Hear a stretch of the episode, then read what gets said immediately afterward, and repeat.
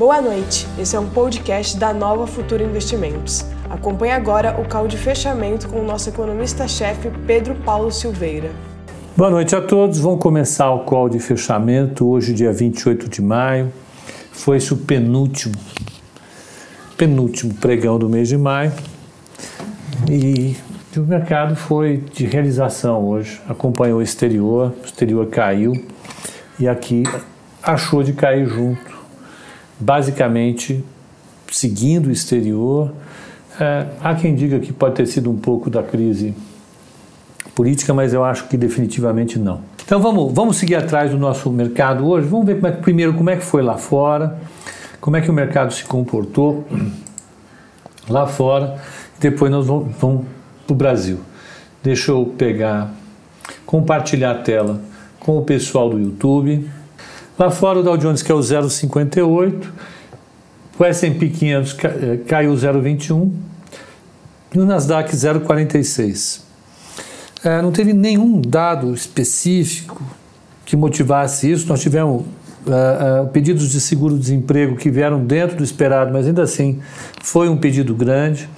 A queda do PIB veio dentro do esperado, mas ainda assim foi uma grande queda do PIB. Vamos pegar esses dados aqui, porque eu tenho medo de errar de cabeça. Foram quase 2 milhões de pedidos de seguro-desemprego. Aliás, 2 milhões e 100, a expectativa serão 2 milhões 123, exatamente um pouquinho acima do esperado, mas dentro da tendência. E o PIB esperado era uma queda de 4,8, veio uma queda de 5. Ah, ah, tem uma bela queda do PIB americano. Poucas vezes se viu uma queda tão forte como essa. Então, a gente deve é, é, olhar isso como uma coisa dentro do esperado, mas ainda assim uma, uma queda. Ah, ah, os estoques de petróleo caíram. Ah, aliás, os estoques de petróleo que esperava-se que caíssem 1 milhão e 900 mil barris, eles subiram quase 8 milhões de barris. Eles fecharam com 7 milhões 928 barris. É uma alta super forte que mostra que o mercado ainda está sujeito a desequilíbrios muito fortes. Basta as plataformas voltarem a operar e produzir mais petróleo, os estoques sobem. Os estoques de destilados, a expectativa é que subisse 1 milhão 777 mil barris, subiram 5 milhões 490. Então, o mercado de petróleo como um todo teve uma, uma, uma, uma surpresa negativa, no sentido de que uh, uh, há mais estoques do que se esperava. Isso, evidentemente, ajuda o, o petróleo a não subir, ajuda a cair. O PIB veio em linha do esperado e uh, o número de pedidos de seguro-desemprego também veio em linha com o esperado. Então, o mercado americano até esse ponto estava trabalhando bem e durante o dia, né, mais uma vez, o que chamou a atenção foi a, a, a questão da China, né, o, o, o, governo americano brigando com o governo chinês. Todo mundo sabe que isso tem impactos muito negativos para o mercado né, e o mercado reagiu a isso, evidentemente. Né, a, a tendência que a gente vai ter que se acostumar, eu falei isso na segunda-feira, eu acho que vale a pena repetir todo santo dia. Os movimentos políticos eleitorais vão pesar nessas eleições, vão ser o fato crucial do mercado daqui até as eleições. E a gente vai ter que sobreviver com essa volatilidade. Seguimos. Ah, aqui no Brasil, o Ibovespa fechou 86.949, portanto abaixo dos 87 mil pontos uma queda de 1,13. O dólar subiu de novo a 5,4049, subiu 2,48. O mini índice fechou 86,595, uma queda de 1,58. O mini dólar subiu 2,36 a 5,408. E a taxa de juro, que é um indicador importante que a gente acompanha, para 2027 fechou a 7,05, subiu acima, ficou acima do 7 de novo. Ela tinha rompido ontem o 7 para baixo, agora subiu, fechou acima do 7. A gente tem, portanto, uma, uma um fechamento razoavelmente, é, é, vamos dizer, pessimista para a taxa de juros, um pouquinho mais pessimista. Vamos ver as principais ações, as ações que mais caíram no índice hoje. Baixas no índice. Olha, Iguatemi caiu 5,49. É, Estácio caiu 5,45. Multiplan caiu 5,06. Localiza, que é o 4,91. MRV 4,75. BR Malls 4,40. Hering 3,94. Embraer 3,85. As ações que tinham esticado bastante ontem devolveram hoje. Um movimento natural. Elas andaram bastante ontem. Vamos ver as altas no índice. IRB subiu 5,58, ela fechou 8,13. O mercado gostou muito da indicação da Ellen Grace para o conselho de administração da empresa. Ela é uma, é uma, é uma pessoa que tem muita reputação no mercado.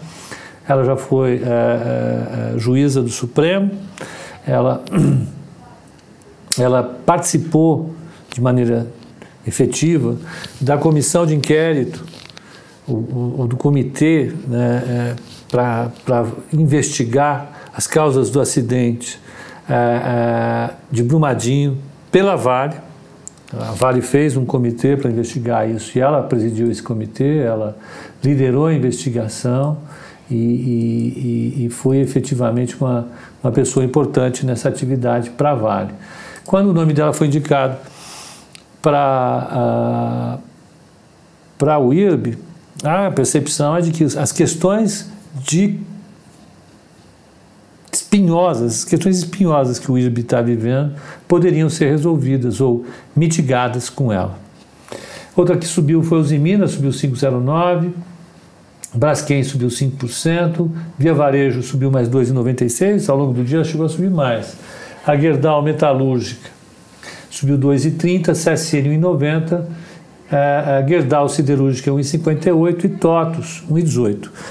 Wellington disse que eu esqueci de ligar a TV, não esqueci não, desliguei, porque o pessoal do Instagram reclama que eles pegam a TV atrás aqui, fica uma, uma luz muito grande, fica estranho. A hora que acabar o Instagram, eu desligar o Instagram, eu ligo a TV.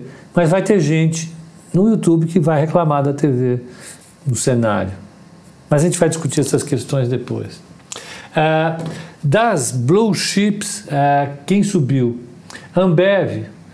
Ambev caiu 3,44, Bradesco caiu 2,20, Petrobras caiu 1%, Vale caiu 1,20. Então, assim, as ações que subiram forte ontem tiveram uma realização importante hoje.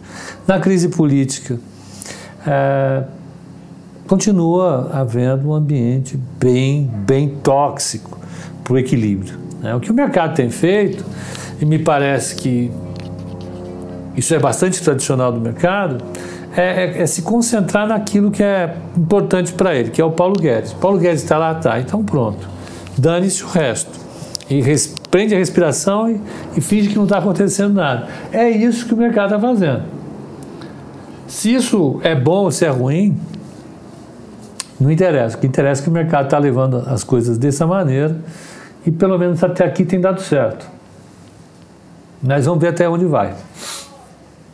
A carteira recomendada hoje, já teve um dia de queda de 1,44, o Ibovespa caiu 1,13. Deixa eu ver se bate o Ibovespa. Ibov. É isso aí, 1,13. Então, ela, ela perdeu 0,30 em relação ao Ibovespa. Mas no mês ela está subindo 12,20 contra 8% do Ibovespa. Ela está com 4,20 de alta em relação ao Ibovespa. No ano ela está com 11,85 de queda contra o Ibovespa de 24,81 de queda.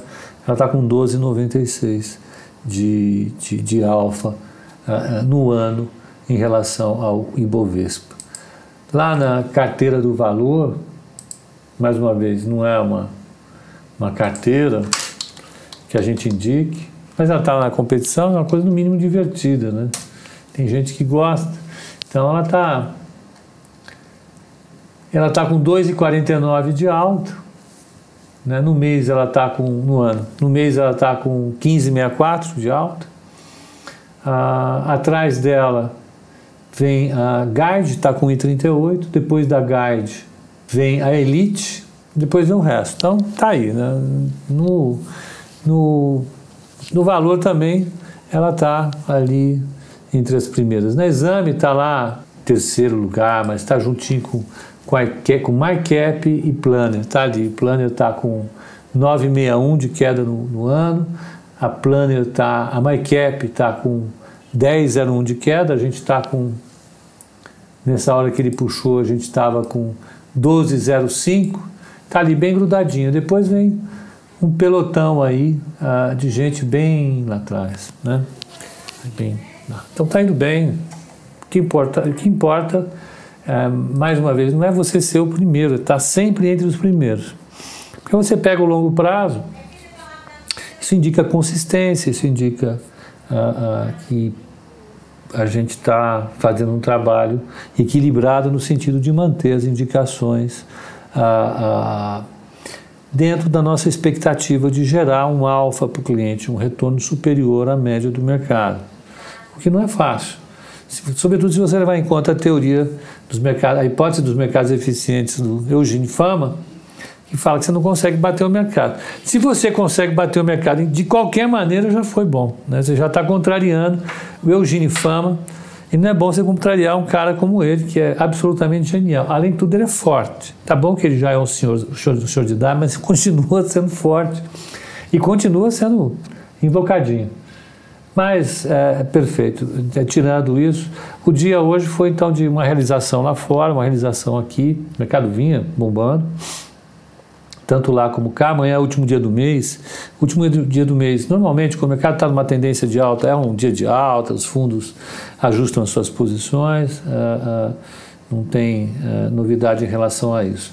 Amanhã, de indicadores econômicos que nós vamos ter, vou pegar o calendário para amanhã, mas saem dados de oferta monetária da zona do euro. É importante não afeta diretamente o mercado. Se bem que é um número interessante de se olhar, porque o comportamento do, do sistema bancário agora afeta diretamente as condições da economia. Eu olho, mas vocês não precisam olhar. Amanhã sai o PIB do primeiro trimestre uh, aqui do Brasil. As expectativas do mercado, segundo a Investing, são de uma queda do PIB de 0,4. Eu estou achando baixa essa queda do PIB. Deixa eu ver só uma coisa, se eles atualizarem as expectativas, eu estou achando muito baixo. Eu estou recorrendo aqui ao, ao broadcast, porque o broadcast ele faz uma lambança aqui, com todo respeito ao broadcast, que merece todo respeito. A broadcast considera um intervalo entre uma queda de 2,80 e uma queda 0,50. Tem uma queda maior. O Investing está com uma queda de 0,48.